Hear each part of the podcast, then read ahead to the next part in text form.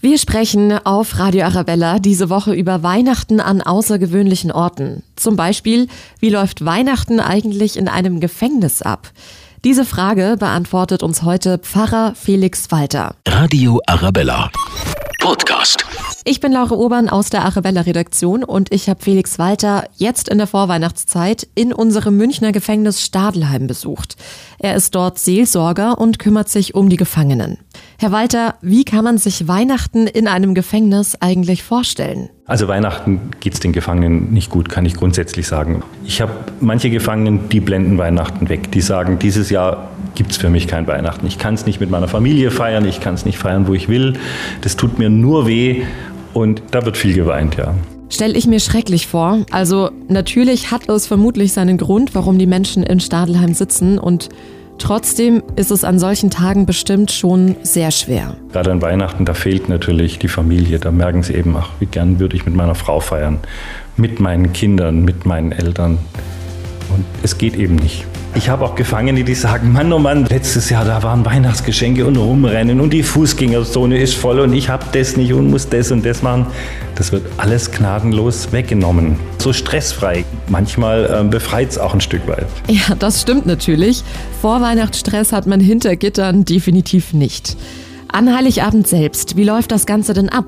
Kommt da die halbe Verwandtschaft zu Besuch? Direkt an Weihnachten nicht, aber die Tage davor und die Tage danach. Es gibt ja normale Besuchszeiten, zum Beispiel der Samstag vor Weihnachten. Also Weihnachten liegt nicht gerade besuchsfreundlich. Also der Samstag vor Weihnachten, der 21. Da ist Besuch möglich und natürlich in der nächsten Woche auch.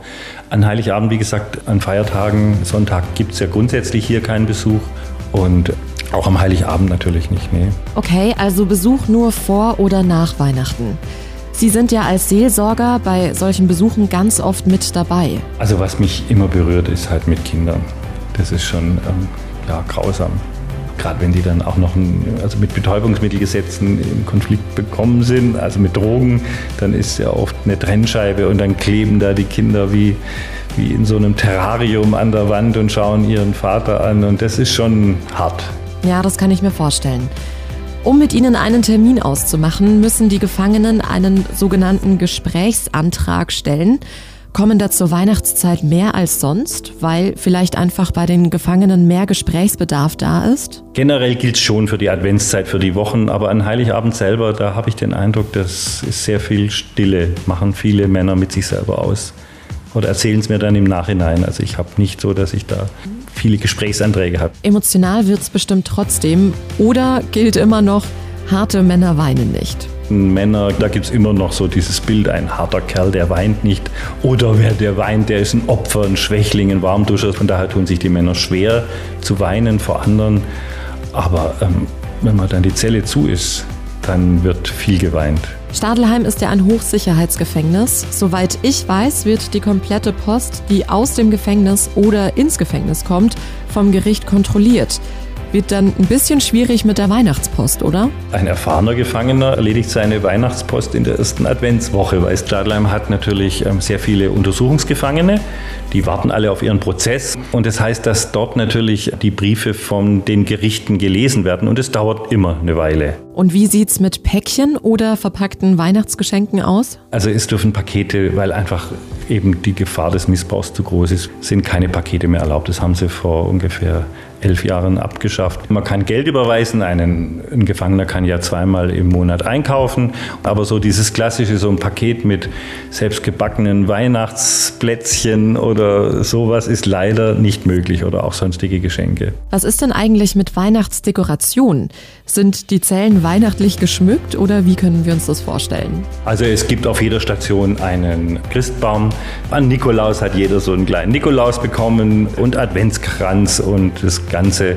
Und wir haben ja auch ähm, Gruppen und Chor und eine Meditationsgruppe. Da nimmt man natürlich auf Weihnachten schon Rücksicht. Da ist eben auch weihnachtliche Dekoration. An Heiligabend gibt es ja bei ganz vielen Familien in München und Region ein richtiges Festessen oder die klassischen Würstel mit Kartoffelsalat.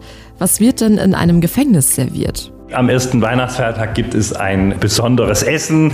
Da gibt es so ein Brathähnchen und Kartoffelsalat. Und es gibt auch einen kleinen Christstollen dazu. Also es wird schon Rücksicht genommen, dass an Weihnachten das Essen auch nicht zu vergleichen mit den echten Festessen, die an manchen Familien laufen, aber das ist ein bisschen besser herausgehoben ist, wird schon gemacht, ja. Abschlussfrage. Gibt es denn eine Art Weihnachtsgeschichte aus dem Gefängnis? Letztes Jahr, da hat ein Gefangener eine fantastische Krippe gebaut aus Pappe, aus so Brotteig, also so kneteten Brotteig. Die hätte eigentlich mit jeder Krippe, ähm, die manchmal in Kirchengemeinden ausgestellt worden sind, mitgehalten, vor allem mit den Mitteln. Und das hat mich wahnsinnig beeindruckt. Herr Walter, vielen Dank für das interessante Gespräch. Weihnachten im Gefängnis Stadelheim. Definitiv anders als bei jedem von uns zu Hause. Das ganze Team von Radio Arabella wünscht Ihnen frohe Weihnachten und geruhsame Feiertage und natürlich einen guten Rutsch ins neue Jahr. Radio Arabella. Podcast.